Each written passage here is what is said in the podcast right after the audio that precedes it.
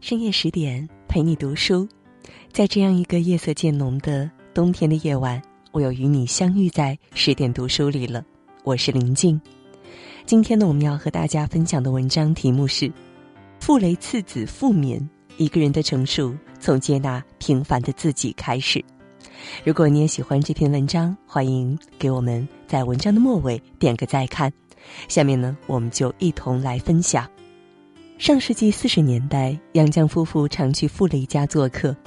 他曾在《忆傅雷》中描写过这样的场景：傅雷的两个儿子傅聪和傅敏正鬼头鬼脑地偷听大人在客厅谈话，只听得傅雷厉声呵呵，夹杂着妻子梅父的调解和责怪。一个孩子像是哭了，另一个还想为自己辩白。我们谁也不敢劝一声，只装作不闻不知，坐着扯淡。傅雷回客厅来，脸都气青了。这个哭了的孩子大概是弟弟阿敏，另一个为自己辩白的，应该就是哥哥阿聪了。傅聪从小调皮跳脱，在生活琐事上同母亲朱梅馥一样不拘小节。成年后身材修长，浓眉大眼，颇有艺术家的气质。在外貌上，傅敏跟父亲傅雷简直像一个模子刻出来的。做事也是如父亲一样认真细致，跟钢琴家哥哥的辉煌成就相比，弟弟傅敏简直是名不见经传。很多人也许都不知道，傅家还有这个当了一辈子教师的次子，但是倘若没有他畅销的四十周年，给无数人带来感动和启迪的《傅雷家书》，恐怕就无法面世了。因为懂得，所以宽容。在傅家，长子傅聪无疑是明星。作为世界级钢琴家，他早在上世纪六七十年代就曾作为封面人物登上《时代周刊》杂志。傅聪的成功，一方面是个人天赋使然，另一方面固然离不开父亲的严格教育与不遗余力的培养。傅聪正儿八经入校上学的时间其实并不长，傅雷是亲自编教材，请老师在家中给傅聪传业授道的。他还规定，傅聪每天必须练琴八小时，稍有懈怠便严加责罚。租钢琴、买钢琴的费用，跟随名师学习的费用，留学深造的费用，这些对于几十年靠着翻译谋生的傅雷来说，所费颇多。十个手指头伸出来，尚有长短，况且在家中资源有限的情况，难免厚此薄彼。一九五三年的夏天，傅敏初中毕业了。他想报考上海音乐学院附中，却被父亲一口回绝。傅雷的理由列举如下：第一，家里只能供一个孩子学音乐，你也要学音乐，我没有这能力；第二，你不是搞音乐的料子；第三，学音乐要从小开始，你上初中才学琴，太晚了。傅雷也是看透了傅敏无此天分，可是傅敏从小也是酷爱音乐的呀。瘦削的他从小看着哥哥练琴，耳濡目染。但他喜欢的是小提琴，也曾师从中央乐团小提琴家和原上海音乐学院管弦系系主任学习。当哥哥立志要成为钢琴家的时候，傅敏早就发誓要做一个小提琴手。但世事怎会都能如人所愿呢？家里的经济情况，傅敏是知道的。哥哥学琴所费已多，再来一个难免捉襟见肘。无法，他的音乐梦想只能被迫让位，过早折翼。音乐梦碎之后，傅敏直升普通高中，那个有着小提琴梦的少年早已消失在白衣飘飘的年代。多年后，傅敏回忆说：“从小父亲对我们的教育方式就不同，他对傅聪花大部分的精力，要他学这个学那个。”而我呢，更多的是受学校的教育。在我中学毕业之后，父亲对我说：“你不可能和你哥哥一样，你还是老老实实当一个教师吧。”他是有理由怪责父亲怨恨哥哥的，怪责父亲偏心，怨恨哥哥抢占了家人更多的宠爱和本不多的资源。但敦厚懂事的他擦干眼泪，选择了原谅和坦然面对。因为懂得，所以宽容；因为理解，所以接受。傅聪出国留学前，一家人去月台相送，傅敏哭得很伤心。兄弟俩从小一起长大，感情自然很深厚。年少的他并不知道，往后余生还会有更多无法自主的事情，而命运这双翻云覆雨手掠过众人头顶，恩宠和苦难分给谁，全凭着他的心情。一个人的成熟，从接纳平凡的自己开始。三年后，傅敏以优异的成绩毕业了，他的第一志愿是北大外国文学系，像父亲一样做文学翻译家。但校方力劝他报考外交学院，培养他做新中国的年轻外交家。此时的他意气风发，成为外交家也不错，前途不可限量。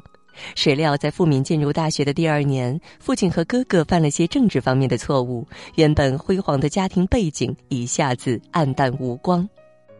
浮华三千，终不过大梦一场。傅敏的外交家之梦随之破灭。外交学院没有做任何解释，就把他调入了北京外国语学院。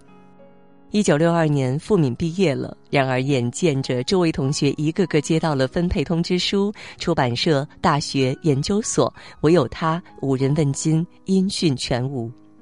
因为父兄的黑历史，当时没有一个单位敢接受他。学成之后却无用武之地，傅敏心中的苦闷和痛苦可想而知。在他快要陷入绝望之时，北京女一中老校长汤斌看了档案后，力排众议，把傅敏要了过来，并叮嘱他人谁也不准把傅敏的家庭情况说出去。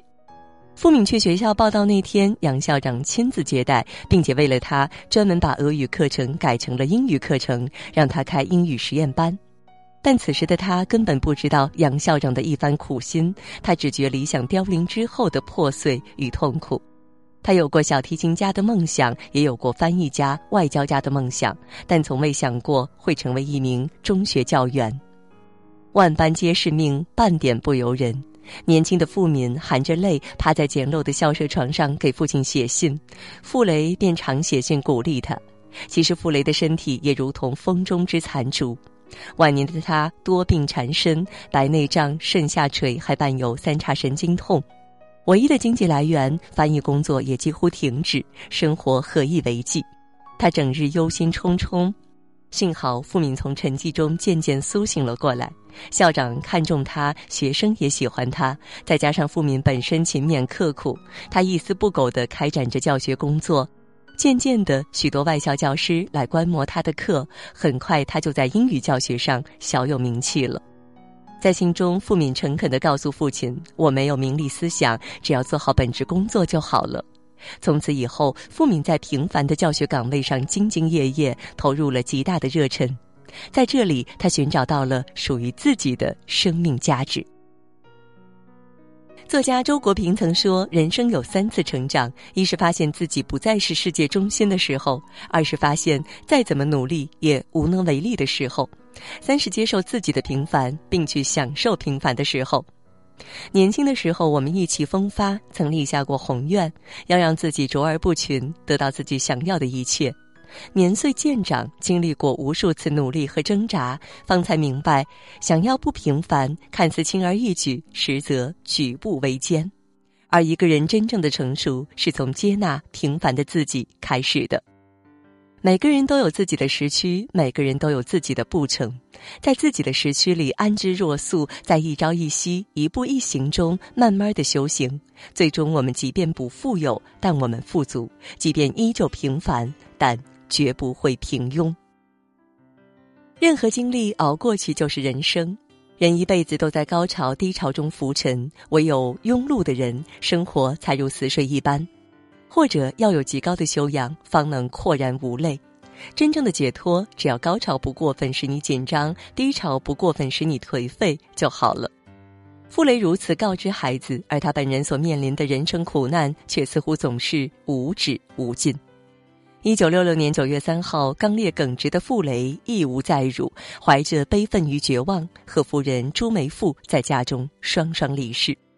当晚八时，身在北京的傅敏接到了舅舅从上海发来的电报，上面只有六个字：“父母亡故，速归。”如同晴天霹雳，傅敏一下子跌坐在地。父母亡故的悲痛让他浑如一尊木偶。其实不祥的预感由来已久。之前他想到与父亲往来的信件中，父亲的耿耿直言无疑会带来更深重的灾难。为了安全，他曾忍痛烧掉了与父母往来的家书。从此，多年后出版的傅雷家书几乎只剩傅聪与父母往来的信件，皆因他远在欧洲而得以幸存。